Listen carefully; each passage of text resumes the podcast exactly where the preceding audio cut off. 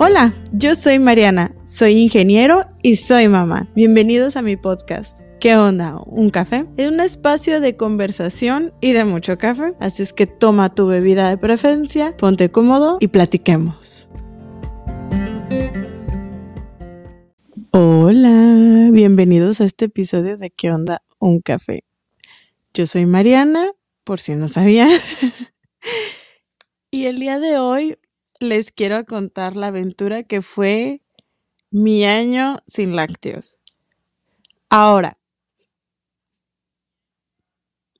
no solo es que fuera sin lácteos, era sin ningún ingrediente o eh, que estuviera manufacturado en empresas que pudieran tener trazas de proteína de leche de vaca. Pero entonces, pero el título como que a lo mejor no se hubiera escuchado tan bonito si les hubiera dicho nada más eh, mi año con dieta APBL, ¿no? Porque a veces las personas o muchas personas no saben qué es la APBL. Creo que incluso las mamás que somos las que a veces pasamos más por esto, eh, ni siquiera sabemos qué se trata. Ay. Primero, les voy a explicar un poquito de qué se trata la cuestión de la APBL, que es la alergia a la proteína de la leche de vaca. Está al revés. LB. APLB. La proteína a la leche, a la proteína de la leche de vaca, pues como su nombre lo dice, es, es una alergia alimenticia y es a la proteína que está en la leche de la vaca. No es la lactosa. La lactosa no es la proteína que tiene la leche de la vaca. La, la lactosa, lo tengo entendido, es más bien como el azúcar. O, ay, no me pregunten, ahorita no puedo ni pensar. y la proteína es la caseína. Entonces, limitando los lácteos no es suficiente para las personas que tienen esta alergia. Yo no soy la que tengo la alergia. esta alergia ahorita al parecer ya la estamos superando, pero era de mi bebé. Es común que los bebés, no es normal, no todos los niños tienen alergia, pero es común que los bebés tengan esta alergia y no se arregla si estás lactando, no solamente si dejando de consumir lácteos o productos de lácteos, dejas de consumir la proteína. Hay muchos alimentos que tienen incluso trazas, o sea, que son como remanentes, o sea, ni siquiera es un ingrediente que utilizan para hacer el producto, sino que al, hacerlo en una, una, empresa o en una, en una maquila donde procesan este mismo, o sea, productos con estos, ah, con esta proteína y productos que no, se pudiera ver una contaminación y entonces esas son como las trazas, ¿no? Que no es que venga en el producto, pero pudiera estar porque está dentro de la misma maquiladora. Entonces, no solamente eliminas los lácteos, sino que te tienes que ir a revisar ingredientes y etiquetas, porque al ser un alergénico, lo tienen que declarar dentro de su información nutrimental o de los ingredientes. Entonces tú tomas un producto, en la parte de abajo te dice, contiene soya, ¿no? Eh, o puede contener leche. De esa manera tú vas viendo cuáles ingredientes pudieran contener o contienen proteína de la leche de vaca. Y lo que descubrí también es que hay personas tan sensibles que aunque a, lo que entendí es que hay manufacturadores que procesan productos con leche de vaca en la misma maquinaria que otros productos, pero hacen pruebas y no salen trazas, pero pudiera llegar a haber trazas y hay personas que son tan sensibles que con solamente esa posibilidad pueden o no llegar a tener la alergia. Entonces, a lo mejor dentro de los ingredientes y de los alergénicos declarados no está, pero aún así las personas que son muy sensibles lo eliminan porque el riesgo y tener una reacción alérgica a un producto pues no vale la pena, ¿no? Y eso lo aprendí los primeros días de la alergia. Les voy a explicar un poquito cómo fue que nosotros llegamos a este diagnóstico. Que desde el inicio no fue directamente una alergia. La, la pediatra me dijo, está teniendo síntomas tanto de alergia como de un exceso de lactosa en la leche materna. Entonces vamos a atacarlo como alergia porque es más grave o, o más sensible y eliminando pues ya con eso vamos a poder mejorar.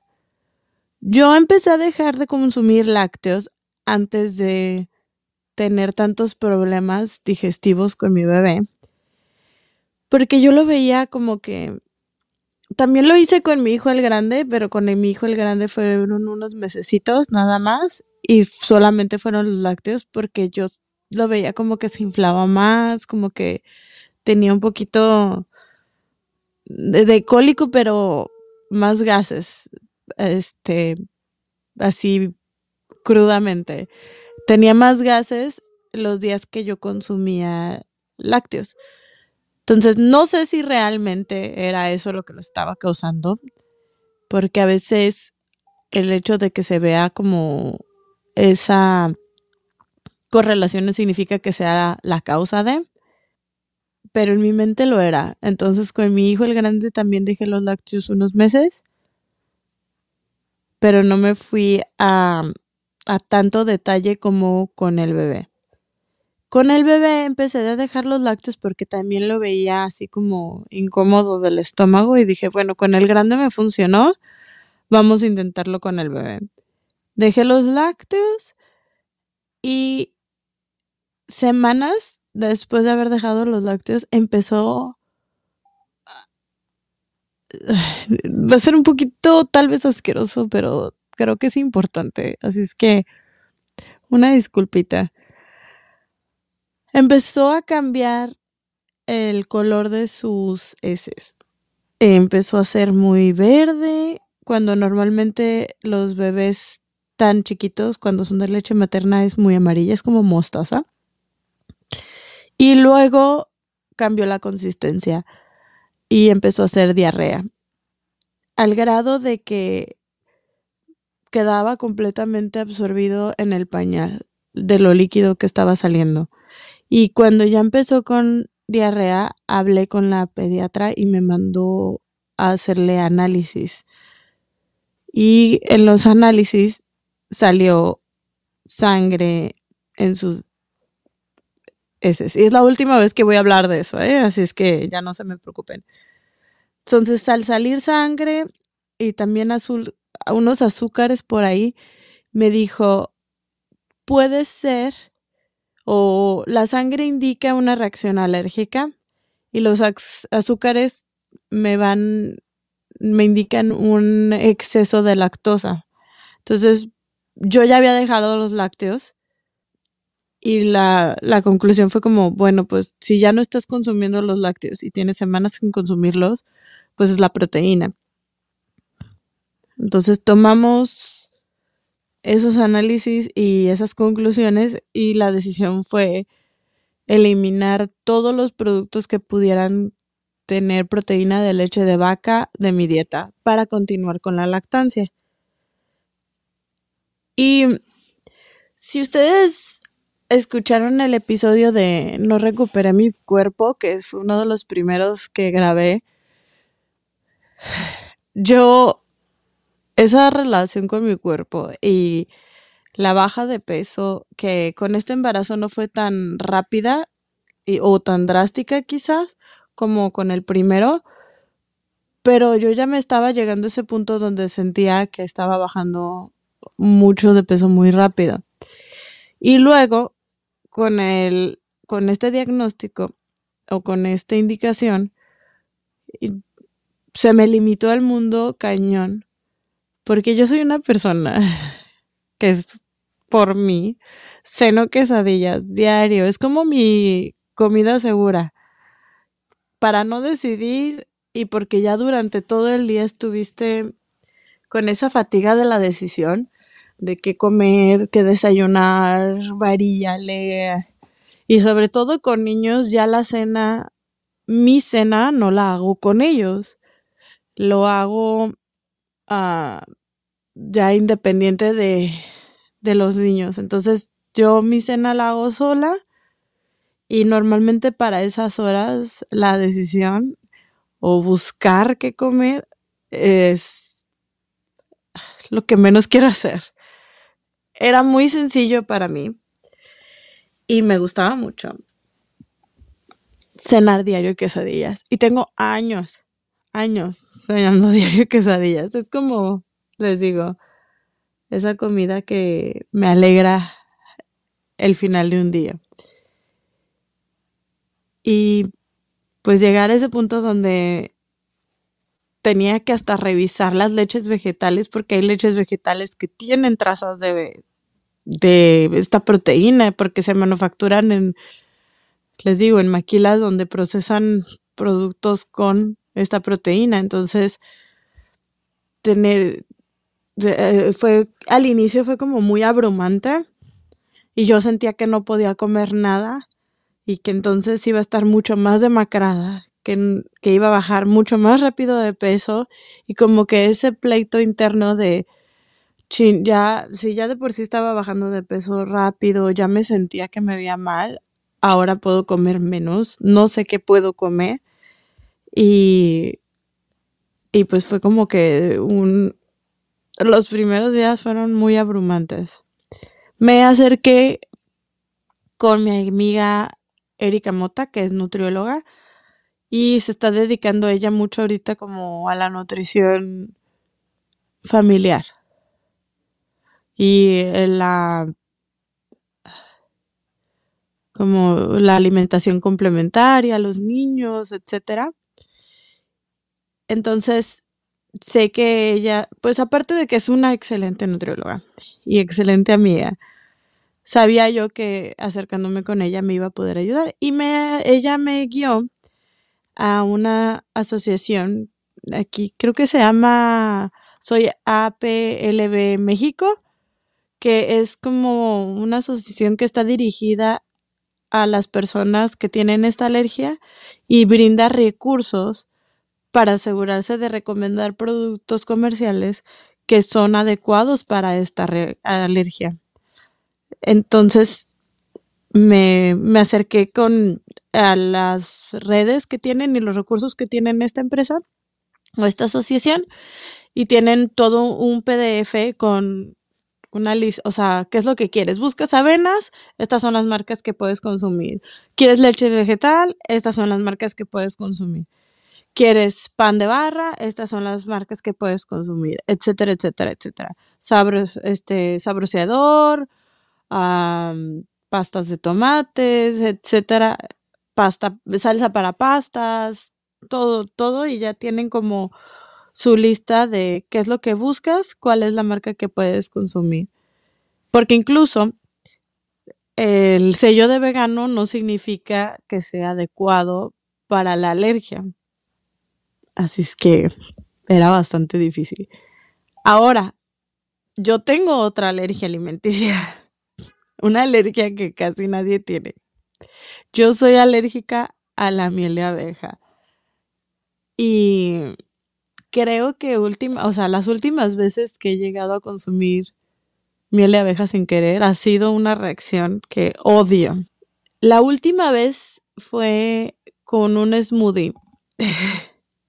que yo ya sé que la granola normal, la, la que te venden como a granel, generalmente tiene miel de abeja. Entonces yo fui a este lugar y les dije, no le pongas granola, ponle avena natural, sabiendo que si le ponían granola me iba a dar una reacción alérgica. Pero le pusieron granola, no le pusieron la avena natural. Y era una cucharadita. Total, disfruté mi smoothie, yo feliz de la vida. Y al ratito, siento aquí, se me empieza a cerrar la garganta, empiezo a batallar para respirar y mi presión hasta el suelo. Entonces, fui por mi medicina de la alergia, pero la medicina de la alergia me baja más la presión. Ese día estaba en el trabajo, entonces me retiré del trabajo para acostarme y que mi presión se nivelara y que la alergia pasara. Sumándole, o sea, a mi a la alergia a la miel, la restricción de la proteína de leche de vaca también me reducía mucho más los productos que podía consumir. Pero pues ni modo. Eso no me ayudó con mi relación eh, con mi cuerpo y con, esa sensación de, pensar que no podía comer nada. Hace poco leí em, en un foro de mamás una mamá que estaba comentando que su bebé tenía problemas con la lactosa. Ahora, paréntesis. La, lacto la leche materna tiene lactosa, ¿eh? No significa que dejando de consumir productos lácteos ya no vas a tener lactosa este, en la leche materna. Puedes, por lo que entiendo, reducir la cantidad, pero no la eliminas. Entonces, si hay un problema con la lactosa, ni siquiera la leche materna. Tienen que ser eh, fórmulas especializadas. Cierro paréntesis. Y ella estaba comentando, pues que con esa restricción alimenticia y otros problemas familiares que tenía, como que se le estaba cerrando el mundo y que se enojaba mucho. Y yo sí, te entiendo, porque yo los primeros meses de la alergia de mi bebé, fue muy complicado para mí entender y navegar qué es lo que podía comer, qué es lo que no podía comer. Si queríamos salir a comer en familia era como, nada más me causaba estrés el, el pensar, no puedo comer nada, no puedo comer nada de las porciones que hay en el restaurante, entonces ¿para qué? Pues sí, ni modo. Entonces sentía yo que no podía comer nada y me abrumaba mucho y las ideas de salir, estar como batallando en los restaurantes, porque aparte de mi restricción con la miel, la restricción con los lácteos, sabía yo que incluso los lugares veganos no eran como 100% libres de esta proteína. Y no siempre los restaurantes son como muy amigables con las alergias. Yo tuve un problema con un lugar aquí en Tijuana que se llama La Barra Verde. me da coraje porque yo soy cero conflictiva, eh, sobre todo con las personas que trabajan en servicio. Entonces, fueron dos veces y la segunda vez fue como que dije, bye. Fui y por un bowl de smoothie y lo mismo que con el otro smoothie, pero les dije, no le pongas granola, ponle avena natural y no le pongas miel porque le ponían miel arriba de este bowl. La primera vez sí les dije, oye, me lo preparaste con miel y te pedí que no le pudieras miel. Y no es por ridículo, o sea, no es por que independientemente por lo que sea, yo no soy una persona conflictiva, entonces, pero si te estoy pidiendo que no le pongas miel, por favor pon atención. Y ya fui, la primera vez sí se los regresé y les dije, oye, te pedí que sin miel, soy alérgica, por favor. me dijeron, ay, sí, perdón, y me prepararon otro. La segunda vez que fui, lo mismo. Oye, quiero unos de esto, esto, esto, pero no le pongas miel porque soy alérgica. Y se lo dije. Y me da coraje porque entró por un oído, salió por el otro y me lo preparó como quiso. Y entonces es un lugar al que ya no volví. Les digo, no todos los lugares son amigables con las alergias. Mi alergia no es tan drástica como algunas personas que tienen alergia a los cacahuates o a las nueces. Entonces, no creo que hayas, que sea como muy algo que te esté pidiendo que esté muy fuera de la realidad o de la capacidad. Y a eso, o sea, mi, ya mi, ya mis, los problemas que he tenido con mi alergia a la miel, le, sumé en mi mente la alergia a la proteína de la leche de vaca y pues sí estaba como más estresada por ese factor, ¿no? Sentía que no podía comer nada, que en ningún lugar al que fuera me iban a hacer caso con mi alergia o mis alergias. Y bueno, la de la leche de vaca no era mía, pero yo tenía que actuar como si fuera mía porque em, si me descuidaba o tenía algún problema, pues la, iba a tener una reacción alérgica a mi bebé. La única manera de protegerlo era yo asumir la alergia como mía. Teniendo esas experiencias, pues sí, yo estaba muy, no deprimida, pero como derrotada. Yo creo que es una buena manera de describirlo. Es, me sentía derrotada. Conforme fue pasando el tiempo, las semanas, los meses, se me empezó a, se, se me volvió un poco más natural el navegar qué cosas podía consumir y qué cosas no podía consumir. Y entonces fue más fácil para mí vivir con estas alergias o con estas restricciones alimenticias. Y fue más, se volvió más natural, más tranquilo, nada más que si de repente ver a mi familia comer pizza o cortar queso para hacerle quesadillas o quesitos a mi hijo, era como la lagrimita. Y el queso vegano, Ningún queso vegano es bueno, ¿eh? Ni uno. No. Entonces sí, el, el extrañar el queso era como... Lo que más me afectaba era el queso. Con el tiempo aprendí a navegar la restricción alimenticia y también aprendí que mi hijo, su reacción alérgica no era tan sensible.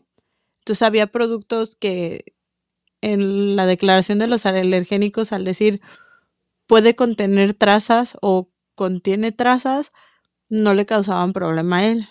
Pero eso fue cuando ya, conforme fue creciendo.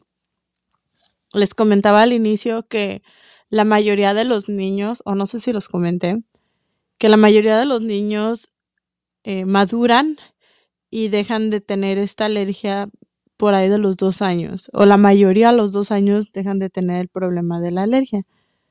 Entonces, conforme van madurando, la reacción alérgica va disminuyendo. Y así nos fue pasando con mi hijo. Lo que sí descubrí que es un cambio en mi vida que ya nunca voy a regresar a lo anterior, aunque suene muy dramático, es la leche de avena en el café es buenísima. Pero tiene que ser full fat. Full fat, leche de avena, 10 de 10. Y les voy a hacer mis reviews de leches de avenas. La mejor para mí es la Oatly, que es como un cartoncito azul. Eh, también les digo full fat, pero también la normalita está bien. Luego de ahí la Chobani. La Chobani también es muy buena. Y luego la Calufia, que esa viene como en una botella de plástico. Y por último la Silk. Ese es mi top de leches de avena. Y sé que los baristas, eh, las versiones para los baristas se espuman mucho mejor para hacer este lates y capuchinos, etcétera. Solo que recalentada se puede hacer estilo atole, así es que cuidado. Sobre todo las versiones baristas se pueden hacer estilo atole. Mi hermano me explicó por qué, pero no me acuerdo. Pero sí me dijo algo de que se hacen esa consistencia cuando las recalientas, las que son versiones para baristas, porque son un poco más espesas. Algún día lo entrevistaremos. Pero es que mi hermano es barista, entonces no quiero como una plática realmente de café. ¡Oh! Ya sé qué podemos hacer. A lo mejor no como podcast, pero como un live de una cata de café con mi hermano. Tengo poco tiempo, muy poco tiempo para lograrlo. Vamos a ver, voy a hablar con él. Vamos a ver si se, si, si se deja. Pero eso no es una mala idea. Porque donde trabaja hacen catas de café. Entonces pudiéramos hacer una, una transmisión en vivo de una cata de café. En fin. La leche de avena, 100% recomendada. El queso vegano no. El pay de queso, hay una empresa que, una, una marca que se llama Daya, que es el queso vegano que más o menos me gustó. Ah, y también tiene como pizzas congeladas veganas y cheesecakes. Y ese cheesecake, la base es de coco. Entonces, aunque no sabe a pay de queso, está rico porque sabe como a como a piña colada, un poquito. Y también el pan Ezequiel de pasas con canela está muy bueno. En los demás es como eh, un pan reseco, pero bueno. Una vez que aprendí a navegar bien esta restricción sumada a mi otra restricción, fue mucho más fácil. Encontré productos que me gustaban, cosas que realmente durante el día a día gozaba consumir. Y eso me hizo mucho más fácil la restricción. Ahorita ya me dieron luz verde para reintroducir lácteos en mi comida. Uno de mis miedos era que yo me hubiera hecho intolerante a la lactosa por dejar de consumir lácteos durante un año, pero no, no he tenido ningún problema. La primera cosa con lácteos que consumí fue una pasta, em, una pasta Alfredo, pero la otra vez fuimos para festejar mi cumpleaños a un restaurante donde hacen una pasta adentro de un queso. Entonces, eh, queman un poco de ginebra y le mezclan ahí al queso y luego echan la pasta ahí adentro y lo mezclan adentro del queso y es la cosa más deliciosa, más deliciosa.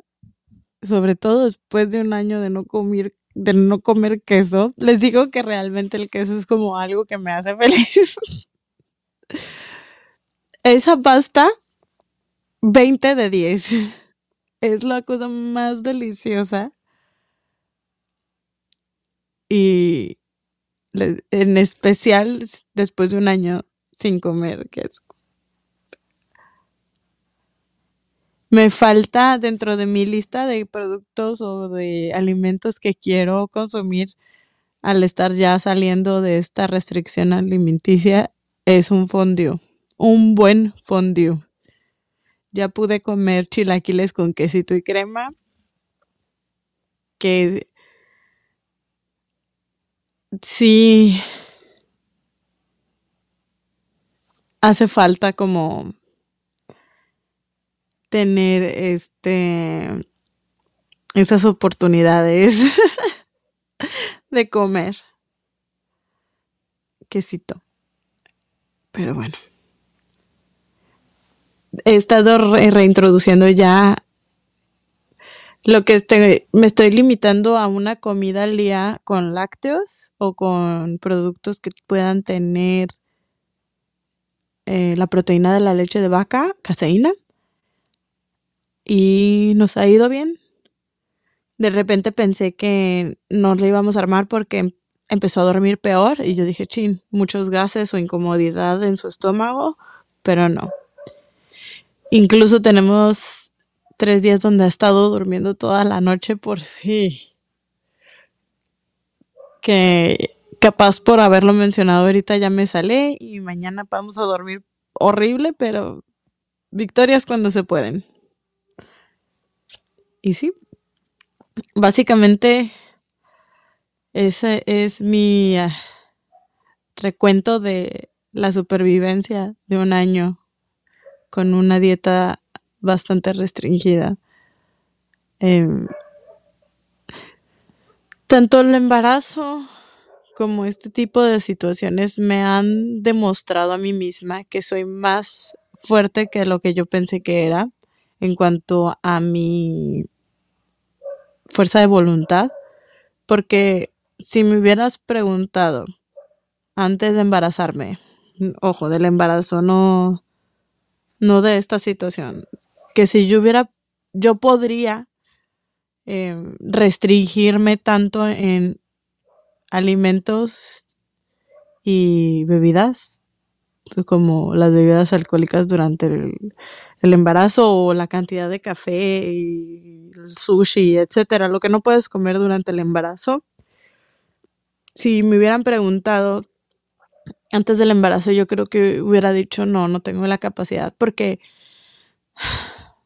pues vivimos en una cultura donde el hacer dieta es como que el máximo o como está muy idealizado el vivir haciendo dietas y o, o restringiéndote la comida y yo yo sentía que yo no era capaz.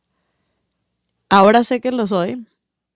Soy más fuerte de lo que pensaba en cuanto a mi fuerza de voluntad para restringir algunas cuestiones alimenticias y buscar como pues que no tanto, o sea, no, no quiero pensarlo como cuestión de dieta, o sea, simplemente como adaptarme a situaciones diferentes y ser capaz de de vivir feliz con ellas. Creo que antes de los embarazos no me hubiera imaginado poder hacer este tipo de, de cambios en mis rutinas tan fuertes. Y eso es una de las cosas que me ha demostrado la maternidad. Pero bueno.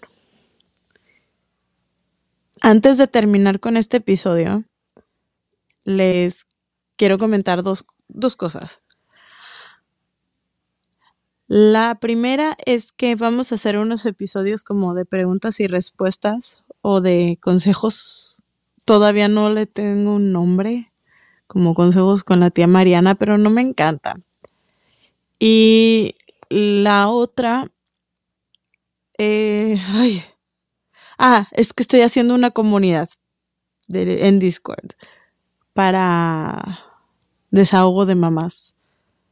Así es que si les interesa, me dejan saber para decirles dónde la pueden encontrar. Porque quiero que sea no exclusivo, pero sí como bastante tranquilo. El chiste es que tengamos una comunidad y eso es lo que quiero. Pueden, para la, la primera cosa que serían como preguntas o consejos o plática más directa, pueden mandarme este, mensajes en mis redes sociales. También aquí en los episodios en Spotify tiene forma de que dejen preguntas y pues los comentarios en los videos pueden dejar así como que su situación. para platicarla.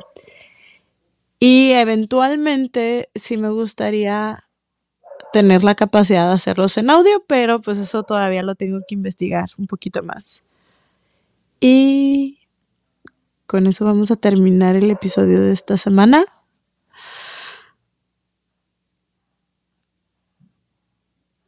Me quedé callada porque es que hay muchas cosas que quiero compartirles, pero todavía no es el momento. La siguiente semana, el episodio de la siguiente semana ya está grabado, se los voy a adelantar, pero ahí ya les cuento un poquito más de lo que quiero poderles compartir. Y nada, se cuidan, se bañan, manténganse calientitos. Yo voy a seguir tomando café y me voy a levantar de aquí porque se me están entumiendo las posaderas entre el frío y lo duro del piso. Ah, pero bueno. Vamos a correr el outro que también es nuevo. Está bien bonito también. Y nos vemos la siguiente semana.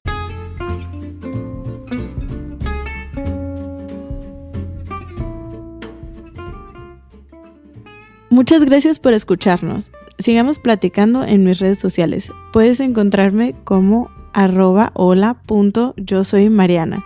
También puedes unirte a las grabaciones en vivo por YouTube, Facebook y Twitch. No olvides darle seguir al podcast y dejar tu bella reseña. Hasta la próxima.